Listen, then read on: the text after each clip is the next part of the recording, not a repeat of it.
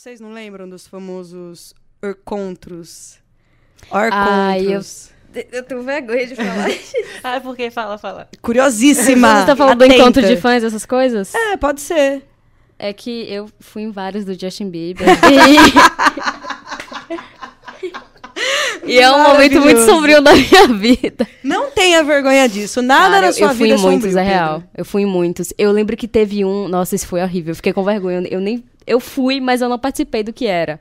Foi o lançamento Is do too meu Deus? que vergonha, senhor. Foi o lançamento de Boyfriend. Você lembra dessa música? Dele? Graças a Deus, não. Tá bom, Desculpa. Eu tô acabando com a minha vida aqui. Desculpa, be- Beliebers. Beliebers. Não sou mais Beliebers, não de sou Deus. Justin Bieber, não me apetece, tá? Não me julguem. Me julguem, pode julgar. Ah, é a infância. Vai fazer o quê? Acontece. Eu, ó, você tá falando só... que Agora que eu lembrei. Sim. Eu lembro que quando eu tinha pouquíssimos anos, há muito tempo atrás, eu gostava muito de Chiquititas.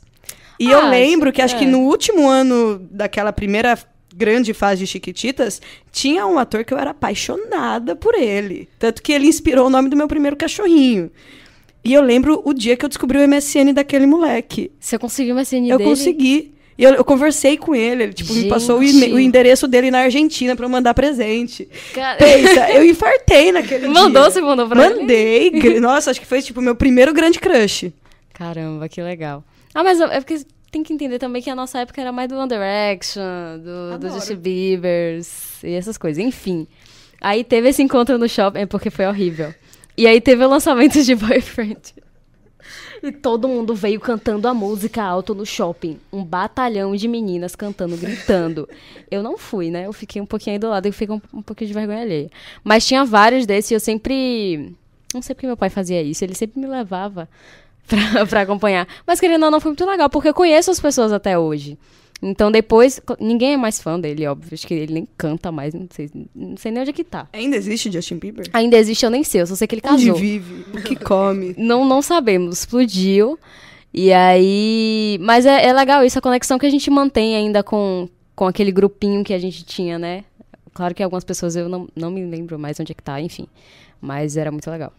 Assim, eu não posso te criticar porque ano passado, Não, ano passado. ano O meu passado. ainda foi uma coisa 2012, 2011. final do ano passado, uma amiga minha me levou pro encontro de fãs de Shawn Mendes. Gatinho, Assim, vai, é. caramba. Mas ele tem fã? Foi um monte de gente no parque da cidade. Sério? Sim. Assim, foi legal. Vai, sabia Podia fazer show aqui, inclusive, eu Podia, lá. sim, também. Eu tô falando, mas se tiver show, eu vou. Quem não? Do Justin Bieber? Não, deixa Ah, eu ver. do Shawn Mendes, tudo bem. Mas bem foi, legal. foi, tipo, cantando música dele, essas coisas ainda, ou Olha. foi só pra se conhecer? Não, ninguém cantou música dele, mas teve uns games que você tinha que saber as letras das músicas, as Ah, traduções. Eu gostava das brincadeiras, Foi, foi bem legal, foi bem legal. Um beijo, Susan. Se tiver mais me chama. Não, mas é também. interessante pensar por esse caminho é, e refletir realmente como que a internet transforma as nossas socialidades, assim, em diversas é, dimensões, né? Tem essa questão... a- é, essa coisa do pertencimento na internet é uma coisa que para mim é muito explícita, né? E ela, de certa forma, ela nos aproxima da, do, ela nos aproxima dos parecidos com nós, conosco, mas que estão em qualquer lugar do mundo. Então, isso é muito interessante, sabe? A gente vê aí essa rede de fãs, principalmente vai da, do final da década de 90 para cá, como que essas redes se fortaleceram por conta da internet. Como que artistas hoje são mega artistas, assim, a nível universal, por conta das redes de, de fãs na internet. Isso, assim, acho que os, os exemplos mais atuais eh, são os casos do K-pop, BTS e companhia. Mas mesmo One Direction. One Direction acho que foi um, assim, um primeiro fenômeno a gente se observar como que a internet permeia essas conexões, né? Eu sou da época de outras boy bands, do NSYNC, Backstreet Boys, e gente- eu lembro que naquela época nós tínhamos muitos fóruns, eram os fóruns da do AOL, da AOL. Eu Meu lembro, por Deus. exemplo, quando eu fui no Rock in Rio em 2001, para ver o N5 e um dos patrocinadores masters do Rock in Rio era a AOL e eles tinham uma tenda com vários computadores. E eu lembro que eu fui na tenda para abrir o fórum de fãs do N5 para falar, gente, eu não estou acreditando, eu estou aqui, eu vim ver o N5, sabe? Então assim, isso já acontecia, já acontecia, mas ele era uma coisa assim, um movimento ainda muito tímido. Hoje, ele tem assim uma megalomania que é um negócio assim, para mim é muito curioso. Tem essa questão também, por exemplo, dessas redes de fanfic, de fanfiction. Nossa, Hoje o grande. Wattpad, que acho que é a maior rede para escritores amadores, tem um- um- uma parcela muito grande dos usuários do Wattpad. Não são simplesmente escritores amadores, são escritores de fanfiction. E o que, que mobiliza todos esses afetos de escritores de fanfiction? São as bandas, são os artistas. É saber que o que você vai escrever pode ser lido por gente no mundo inteiro sabe? Isso é muito interessante. A internet é, é- é- é importante a gente ser crítico, ver o lado bom e, o lado, e ver o lado ruim. O lado bom é isso, ele aproxima, entre aspas, os distantes. E, por outro lado, ele também pode distanciar os próximos. Né? A gente tem essa falsa impressão de que a internet nos permite se conectar com muita gente. Sim, ela permite. Mas e aí? É só isso. A gente meio que é, limita a nossa sociabilidade nisso. A nossa convivência ela passa a ser virtual, sabe? Ok, eu sei que hoje a gente tem um contexto em que a, a distância já assume um outro conceito tal. É, minhas melhores amigas, por exemplo, não estão em Salvador, estão a muitos mil quilômetros de mim, eu não consigo vê-las sempre. A internet, as redes sociais, o WhatsApp, principalmente, são os meios de aproximar.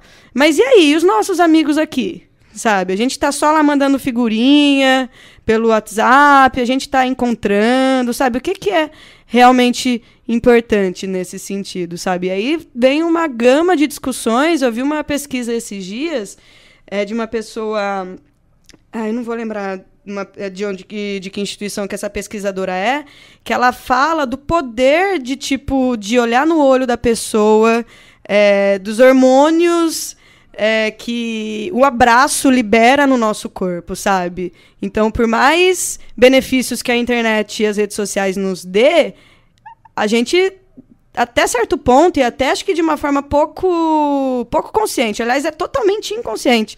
A gente vai abrindo mão daquilo que era muito trabalhoso em prol daquilo da rede social que parece ser um grande facilitador quando no final das contas a gente tá a gente, tá? E aqui eu tô tirando a gente desse papel de é mero coadjuvante. Nós somos os grandes protagonistas disso. Nós estamos tornando a internet um monstro na nossa vida.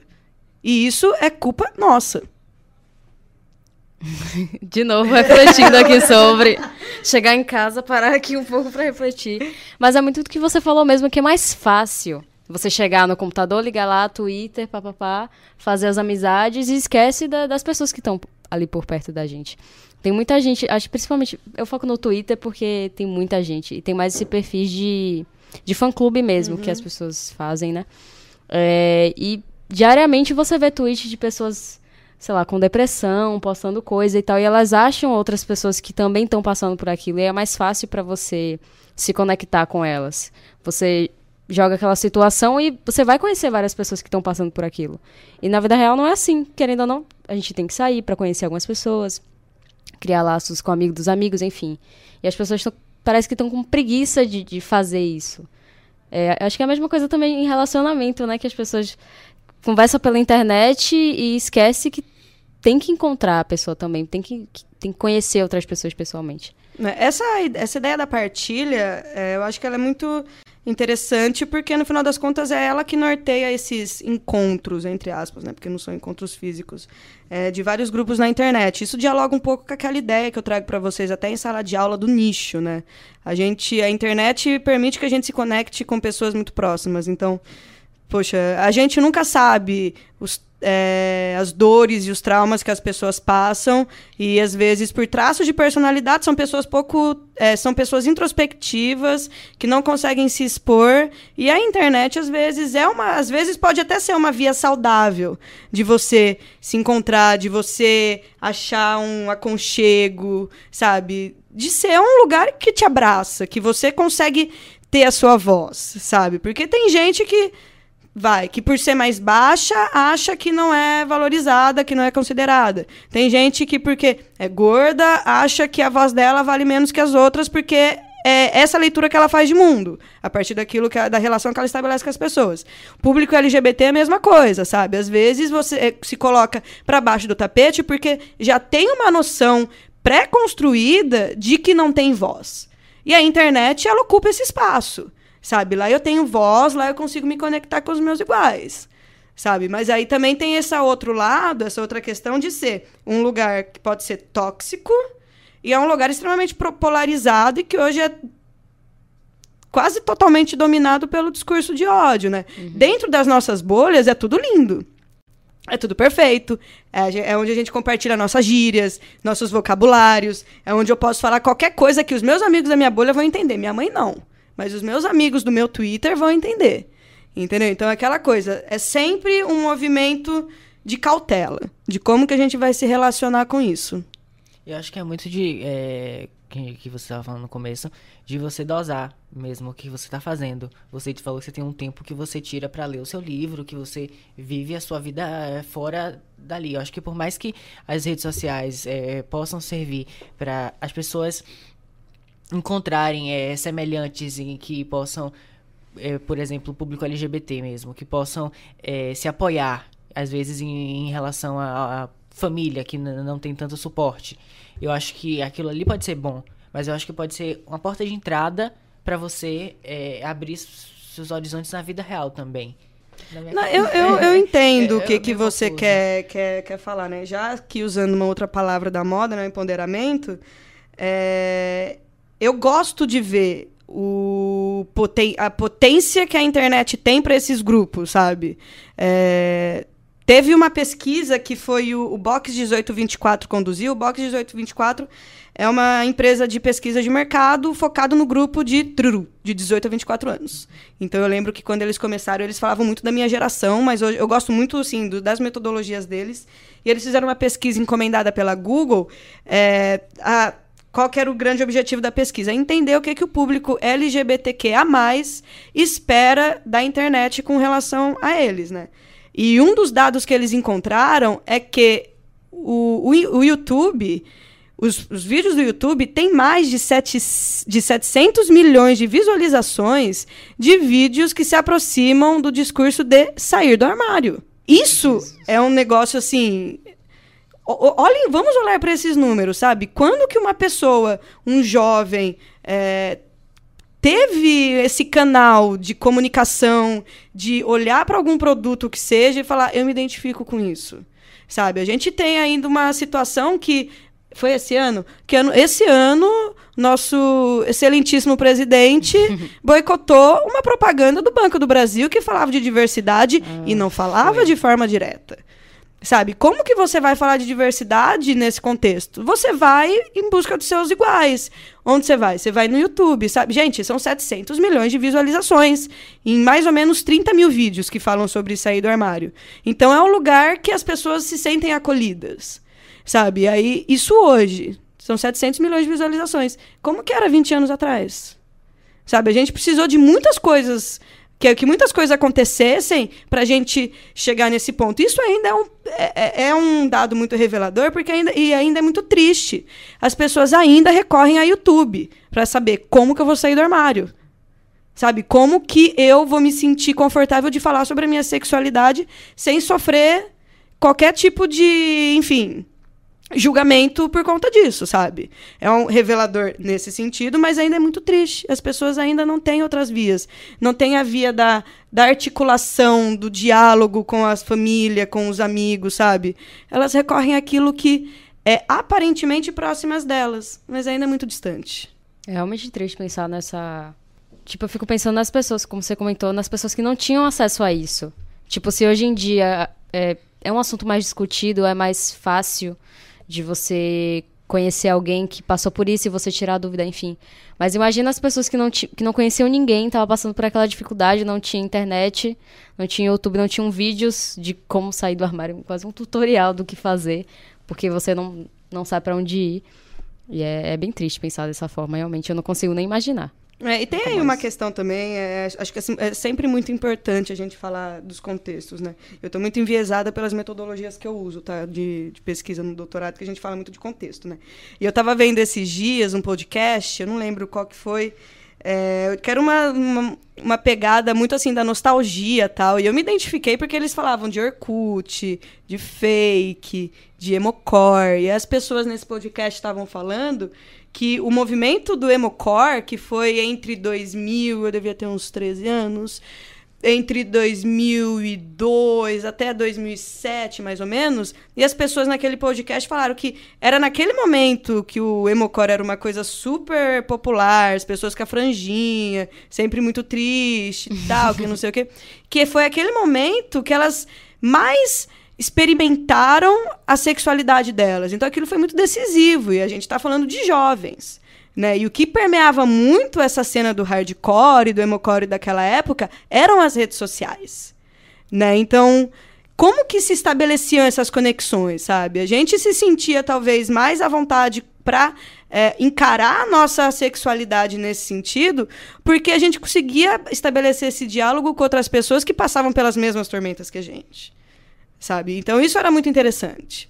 E era e nisso as redes sociais, a internet, ela já era um grande agente, assim, um grande protagonista, né, nessa nesse desenho desse desse grande cenário. Então acho que a internet, as redes sociais, elas assumem esse esse sentido do permissivo, né? Do tipo, vamos aqui achar os nossos iguais porque a gente precisa se fechar em bolha. E a bolha também, ela tem um outro sentido da segurança. A gente precisa se sentir seguro. Sabe, quando a gente fala hoje de diversidade, e esse, volto a mencionar essa pesquisa do Google, é, eles fazem umas entrevistas com alguma, algumas pessoas é, LGBTQIA+, e tem um ponto muito interessante, que acho que é uma pessoa, acho que é uma mulher trans que fala, mas eu não, não, não vou me lembrar, que ela fala que o, que o que é diversidade? Ela fala, diversidade eu me senti seguro, eu me senti segura. E eu não me sinto segura. Eu eu sei da minha sexualidade, eu sei o que eu sou, mas eu não me sinto segura. Isso para mim não é diversidade. Você colocar uma propaganda que tenha um cara, é, que tenha um gay, que tenha uma mulher trans, que tenha um. Enfim, qualquer um que represente cada uma dessas siglas, nessa, na cabeça dessa mulher trans, aquilo não é diversidade. Diversidade é ela sair na rua e se sentir segura. Se ela não se sente segura na rua, onde que ela vai se sentir segura? Na bolha dela lá no Twitter. Sim. Esse papo tá bem reflexivo, sim, né? sim, sim. Mas é muito verdade mesmo. Não adianta você, sei lá, sair na rua e não se sentir. Não se sentir bem naquilo ali, você se sentir afastado da sociedade, você não vai, se- não vai se sentir bem. Isso me no fez pensar na, na palavra representatividade de uma forma completamente diferente. O que, que é representatividade para você? É isso, eu via muito representatividade dessa forma. É, eu acho que uma coisa que também me abriu muito a minha mente no episódio que a gente gravou com Enoi foi ela falar sobre representatividade e representação. Não é porque aquilo tá, é, tem representatividade que a representação tá sendo bacana. Então eu acho que ó, eu, via mais representação como representatividade e agora quando você falou que é, da forma como ela se sente me fez pensar de uma forma completamente diferente. É, e tem muito também, é, e tem muito da questão do, dos estereótipos, né? Tipo, a representação, ela, infelizmente, ela ainda está muito ligada a isso. A gente tem aí uma. é, tem mudado, graças a Deus, mas eu ainda, na minha avaliação, ainda é um- uma mudança muito tímida de você sair, quebrar esses estereótipos, sabe? O que, que é o homem gay, o que, que é a mulher lésbica, o que, que é a pessoa bissexual, o que, que é uma pessoa trans, o que, que é o travesti, sabe? Tipo, saiam desses estereótipos, sabe? Deixem as pessoas serem o que elas querem ser, sabe? Aí- E o ambiente digital é onde que elas se permitem essas in- in- variadas e diversas performances, né? E são assuntos que hoje se conversa, sobre os quais se falam, principalmente nas bolhas que a gente tá, porque eu me interesso muito por essas questões, assim, não é só nem questão de se interessar, precisa ser falado. São assuntos que precisam ser falados, sabe? Tipo, eu lembro esses dias eu vi uma era um ensaio fotográfico, acho que foi da Vice, que elas é, era um ensaio fotográfico com meninas héteros que não performavam feminilidade. Tipo, olha o tipo de assunto que a gente consegue engajar na internet, sabe? Isso é muito interessante. Sabe? E é possível falar sobre isso. Tudo bem que a gente tem aqui uma, um aspecto cultural que é extremamente enraizado na sociedade que acha isso um absurdo, né? Porque a família tradicional brasileira. Vamos boicotar o, a propaganda do Banco do Brasil em respeito à população. Gente, pelo Isso é amor de ridículo, Deus. velho. Sabe, a é gente tá em 2019. Olha o tipo de papo, olha o tipo de censura que a gente ainda quer pregar para as pessoas. Mas por que que isso acontece? Porque tem pessoas que ainda são conservadoras a esse ponto. Achar que é um absurdo você falar, você colocar dois homens se beijando na novela. Tipo, gente, pelo amor de Deus, vá pra rua. Veja as pessoas, deixem elas ser o que elas querem, saiba, sabe? Ninguém vai entrar na sua casa e vai impor o que você não quer, sabe? Fica na sua e deixa as pessoas na dela, respeita. Sabe? E aí a internet, eu acho que ela tem, o ambiente digital, ela tem muito desse simulacro. Aqui nós permitimos que você seja o que você quer ser, desde que você esteja na sua bolha. Porque lembrando, estamos num cenário extremamente polarizado, né? Com certeza. De novo, refletindo aqui da vida. É uma constante reflexão, meu É uma caro. constante reflexão real. Eu ia falar alguma coisa, mas eu realmente esqueci, porque eu tava pensando aqui, refletindo na vida. É, tipo assim, as pessoas, eu acho que elas não param pra pensar meio quando que as coisas começaram. Por exemplo, quem foi que, que disse que mulher tem que performar tal coisa, você tem que usar vestido, você tem que usar salto, tipo, as pessoas elas não, não questionam as coisas, acho que esse é o, o- essa é a questão. E acho que na internet a gente para pra debater mais, a gente para pra discutir mais sobre as coisas, tipo, é, essa semana saiu sobre Camila Pitanga ser bissexual. Saiu uma notícia, uma ques- foi toda uma questão, porque É, ela foi aquele jornalista. É. Nossa, enfim, nem sei que é, Léo Foi Dias. Dias? Foi. Ah. Pronto. Foi ele. E aí, uma moça veio. postou um comentário, tipo assim. é, ela não sabia de que jeito perguntar, né? Se ela. se Porque tem muita gente que tem a dúvida se a pessoa nasce gay, nasce bi, nasce trans, ou se ela se torna.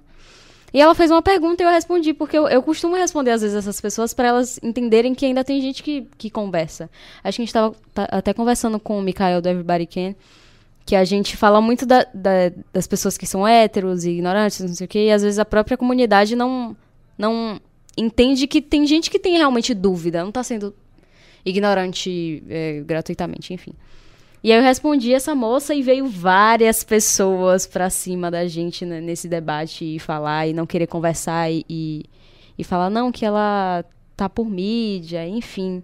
E tem muito isso das pessoas não pararem pra, pra pensar na outra como ser humano. E sim, ah, é, é da Globo, pronto, é mídia, é um produto. Ela só tá falando isso pra ela conseguir é, seguidores e fama e enfim.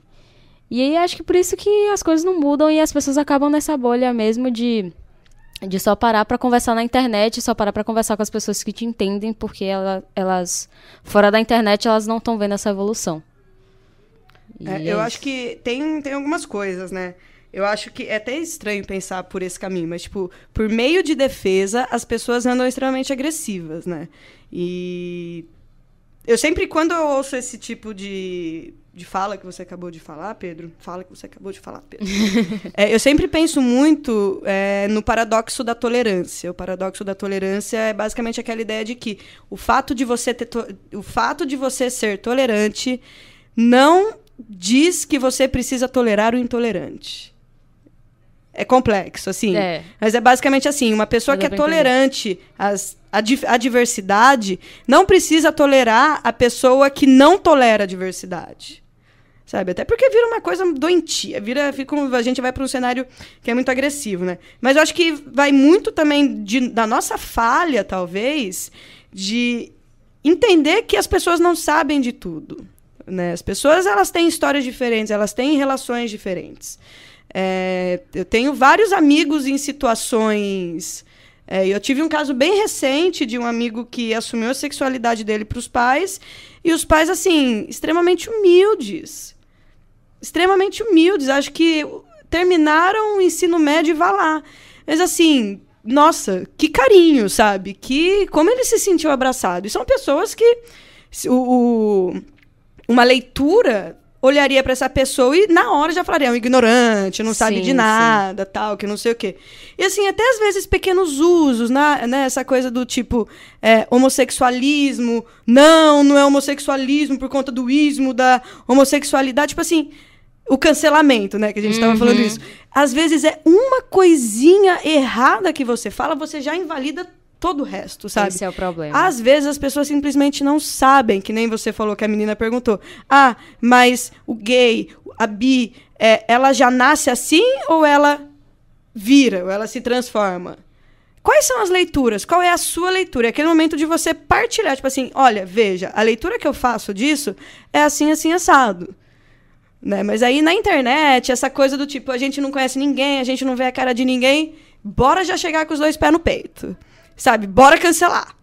É, vamos cancelar todo mundo. Sabe, às vezes é Falou uma errado, pessoa. é uma pessoa que tem uma, uma história super bacana aí de ativismo, de defesa tal. E aí é um.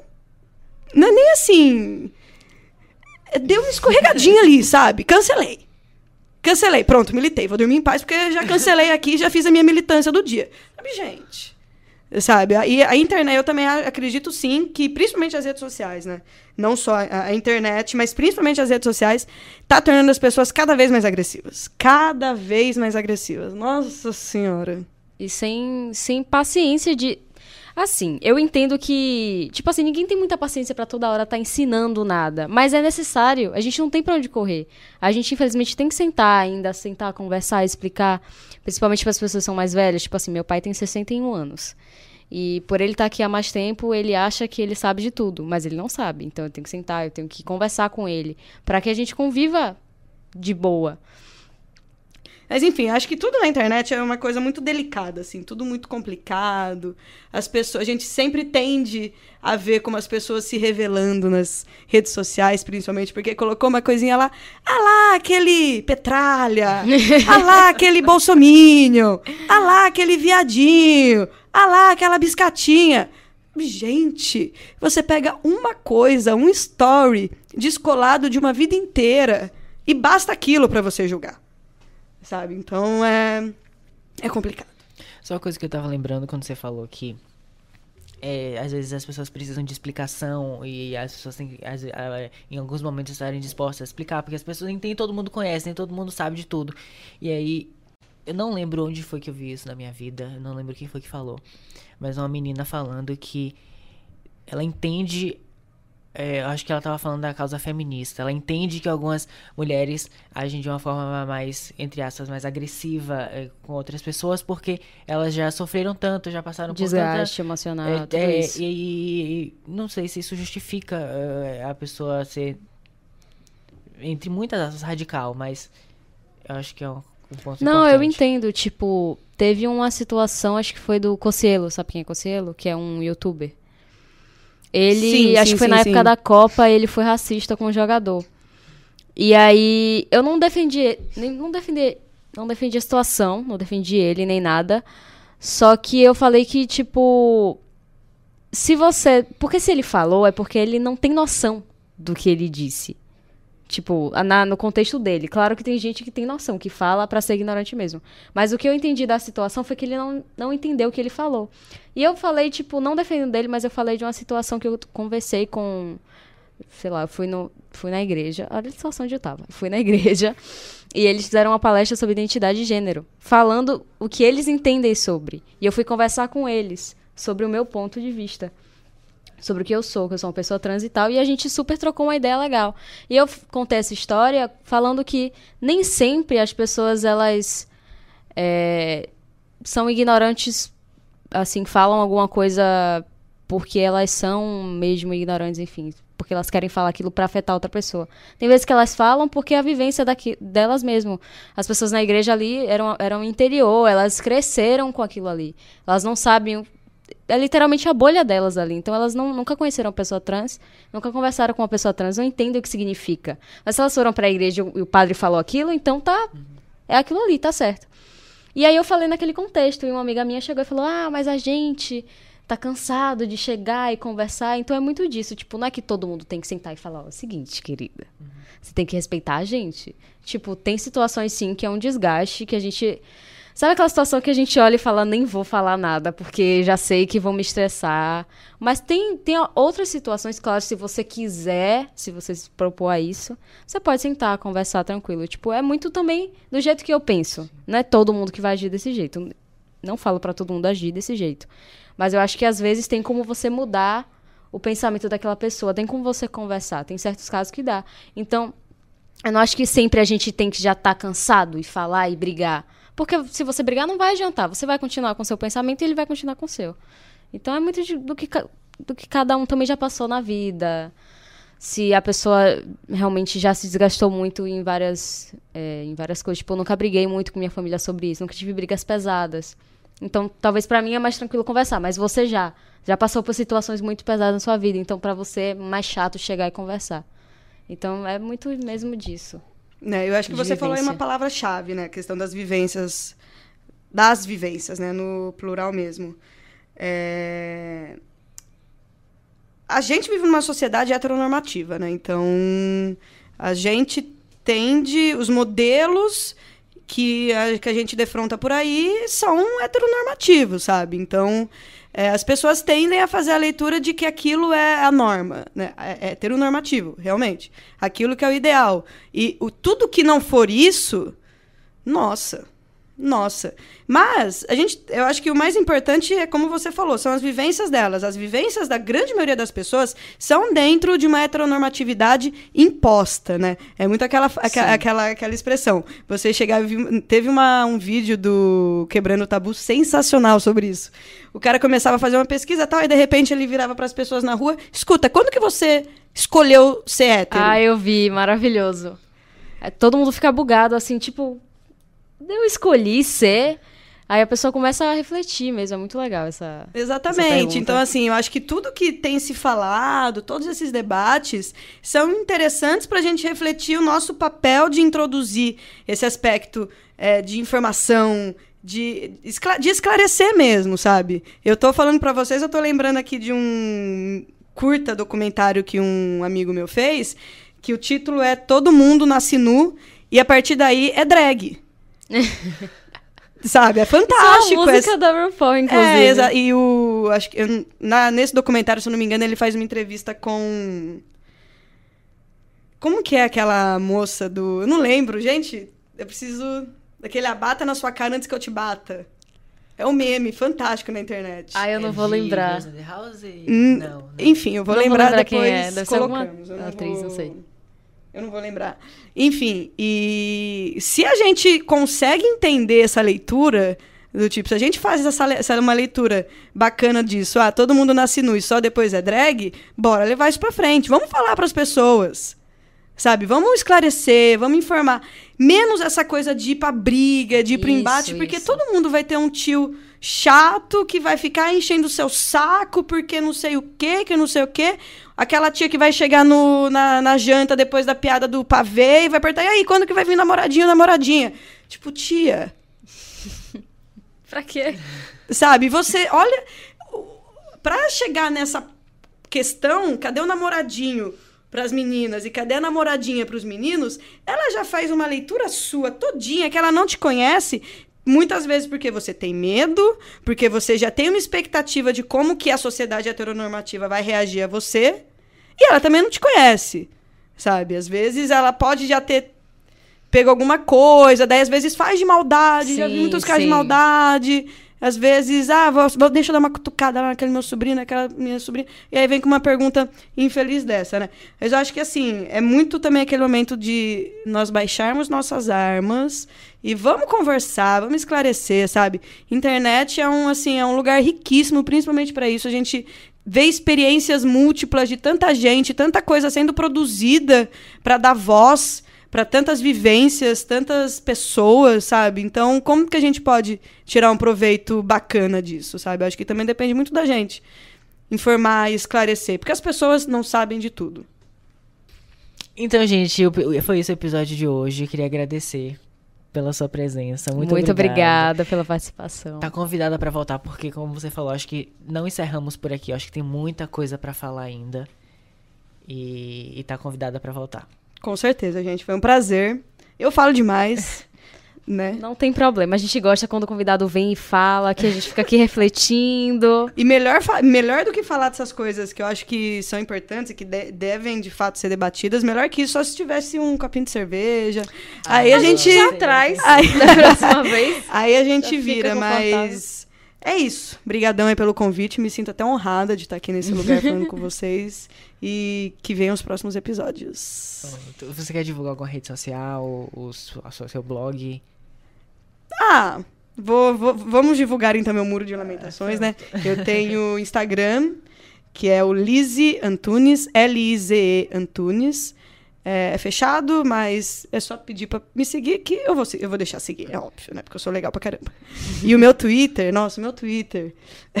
o meu nickname é tipo, é referenciando inclusive uma das bandas que mais marcaram essa minha fase emo, que é o Alexis on Fire. E o meu nickname, nickname no Twitter é username é Lizzie on Fire. Olha é Lizzie on é. Fire. É isso aí. Alqueira. Vocês podem me seguir. É, meu blog, na verdade, eu tenho assim, é um blog que eu escrevo, às vezes eu. Às vezes eu sento e escrevo muitas coisas em cinco minutos. Às vezes vem um, vem um clique assim, é o liziantunes.com, que é tipo um lugar que eu centralizo algumas coisas, mas são textos soltos e é isso. Sigam-me. Siga-me que eu libero todo mundo. Prontinho. E siga a gente também nas redes sociais, arroba o Rainbowcast. Em todas as redes, YouTube, SoundCloud, Spotify, Twitter, Facebook, enfim, tudo. E é isso, galera. É isso, até... até semana que até vem. Até semana que vem. Tchau, tchau, tchau gente.